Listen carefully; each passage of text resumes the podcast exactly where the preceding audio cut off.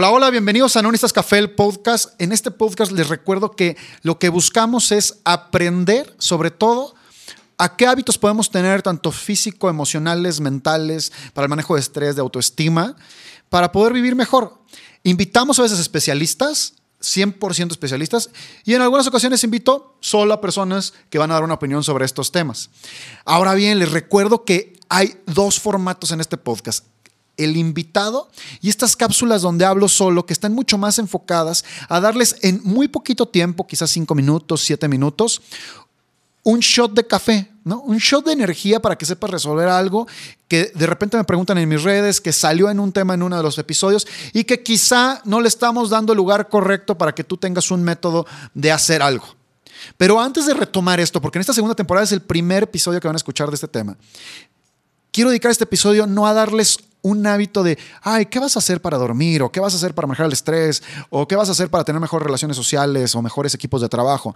Sino que en este episodio me quiero enfocar a cómo criticamos o cómo reflexionamos sobre lo que escuchamos, lo que vemos, lo que escuchas de mí, lo que escuchas de aquí, de tu cabeza. Quiero reflexionar en ese punto.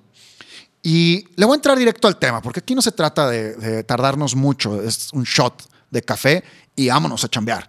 Nada más con esto sí les recuerdo que vayan a mis redes sociales, Gonzalo Díaz Báez, conecten con nosotros, conecten conmigo, digo con nosotros por mis invitados y déjenos también comentarios de qué más quieres aprender.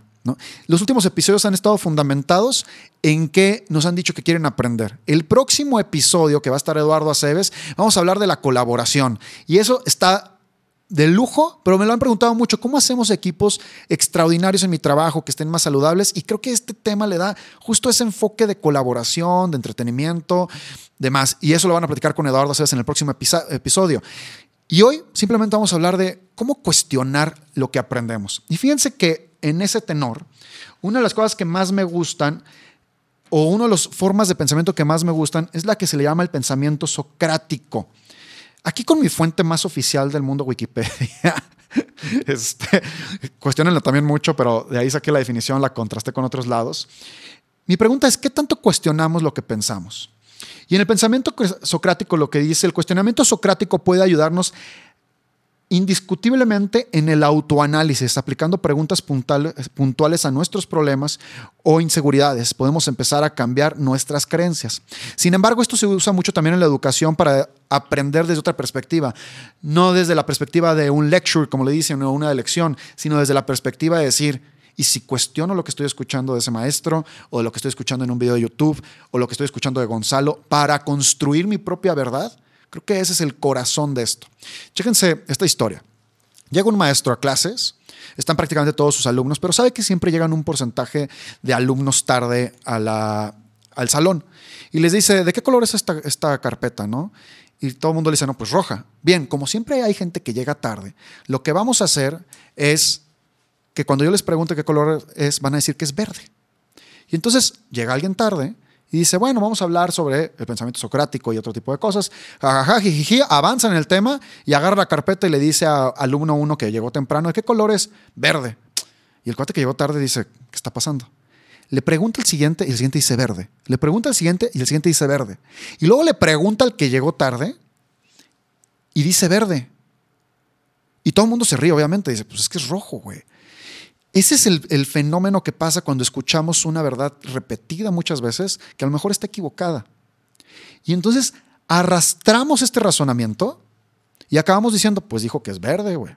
Y entonces yo voy a aceptar que esto es de ese color y se acabó.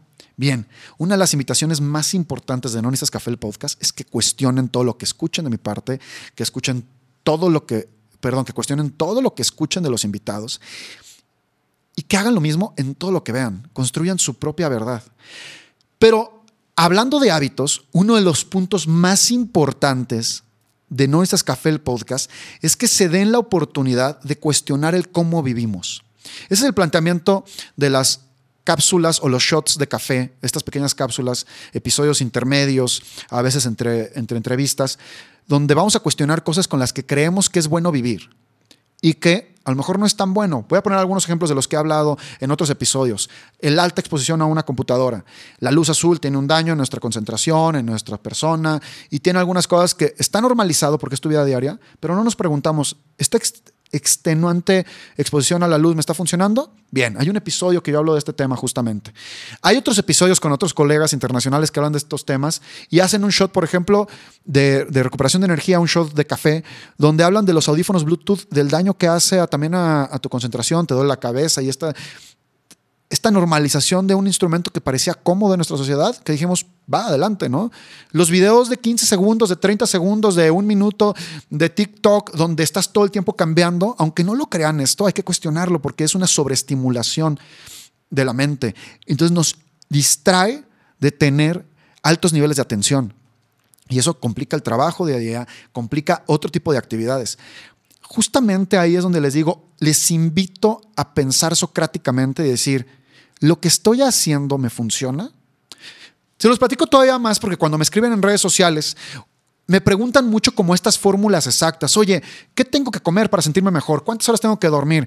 Pues sí, pero es que estamos, el humano y las personas somos un sistema interconectado. Entonces yo te podría decir el mejor tip para dormir, pero si tu alimentación, el líquido que tomaste, la relación humana que tienes no es positiva, pues no importa que tengas el mejor tipo para dormir, no vas a dormir bien. Y luego me vas a escribir, me vas a decir, Gonzalo, fue una porquería lo que me dijiste. No, lo que pasa es que somos personas conectadas sistémicamente a muchas cosas. Y entonces, por eso tenemos que cuestionar de dónde vendrá mi baja energía, de dónde vendrá mi baja de atención, de dónde vendrá mi estrés. ¿Realmente viene de la situación o la situación fue un detonador?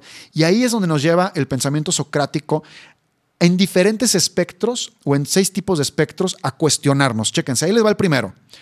Aclaración del pensamiento. ¿Qué tipo de pregunta nos tendríamos que hacer para aclarar nuestro pensamiento? Y ese tipo de preguntas son, como ejemplo, dice, ¿por qué me molesta que mi jefe se ponga crítico con mi trabajo? En lugar de decir, odio a mi jefe porque se puso crítico con mi trabajo, primero cuestiono el por qué considero que mi jefe se pone crítico con mi trabajo y por qué me molesta. El mundo de las preguntas hace que cambie el cómo nos respondemos, el cómo lo razonamos. Aclaración del pensamiento, número uno. Número dos, examen crítico del pensamiento. ¿Realmente es un comentario crítico o soy yo que lo vivo como crítico? Ah, fíjense nada más. Mucha diferencia. ¿Realmente está siendo crítico o mi lente transformó eso? Y entonces a lo mejor no es tan terrible lo que me dijo mi jefe. Y a lo mejor mi jefe no es un tonto, ¿no? En este ejemplo mi jefe es una persona buena, pero yo con mi estrés que a lo mejor traigo a la casa o de mi mal dormir, llego a este punto y convierto una retroalimentación o una crítica en algo muy malo. Entonces, primero, aclarar el pensamiento. Segundo, examen crítico del pensamiento. ¿Realmente es un comentario crítico o soy yo el que, que lo vive como crítico? Tercero, exploración del origen o la fuente del pensamiento. ¿De dónde viene lo que está originándose en mi mente. Podría ser que fuera, perdón, va de nuevo, perdonen. Podría ser que fuera muy vulnerable a la crítica, es decir, yo. Tendrá que ver con que soy una persona muy autoexigente y ya empezamos a penetrar en esta estructura del pensamiento para desmembrar este sistema de creencias que a veces tenemos, donde vivimos bajo reacciones y no bajo análisis, no bajo reflexión. Siguiente, chéquense esto. Siguiente paso, examen de las repercusiones y consecuencias de ese pensamiento.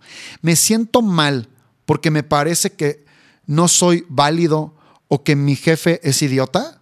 Fíjense nada más.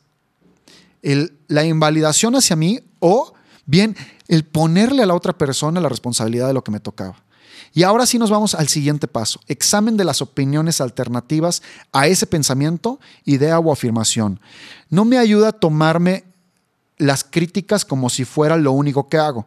Hay cosas que hago bien porque me las valoran. A lo mejor no he hecho bien el trabajo porque no es una tarea que me guste o no he tenido tiempo de dedicarle lo que necesita y más. Fíjense, esta estructura, y ahorita los voy a repetir, es la forma en que a veces hay que ver el mundo de afuera para entender el mundo de adentro.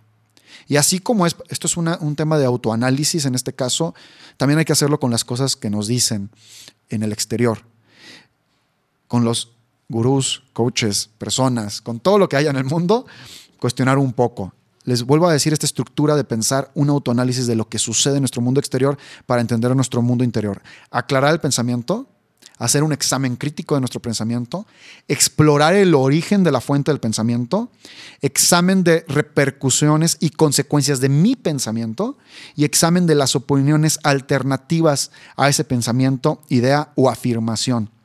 Eso es una estructura de pensamiento socrático para poder evolucionar en lo que estamos viendo y en lo que nos están diciendo y lo que estamos escuchando. ¿Cuántas veces no te enojas por ahí en redes sociales porque alguien dijo algo? ¿no? Y entonces dices, ¿por qué lo está diciendo? A lo mejor no te lo está diciendo a ti, lo agarraste como personal a alguien que ni conoces. Imagínense esto, a alguien que ni conoces y ya le comentaste bien intenso. Primero hagamos el examen autocrítico. Cinco pasos, hace rato dije seis, pero discúlpeme, son cinco pasos para autoanalizarnos y repensarnos. Y bien, ahora vamos a hablar de qué otras preguntas hay que pensar para ver otras cosas como las lecciones y los aprendizajes, justamente como lo decía al inicio.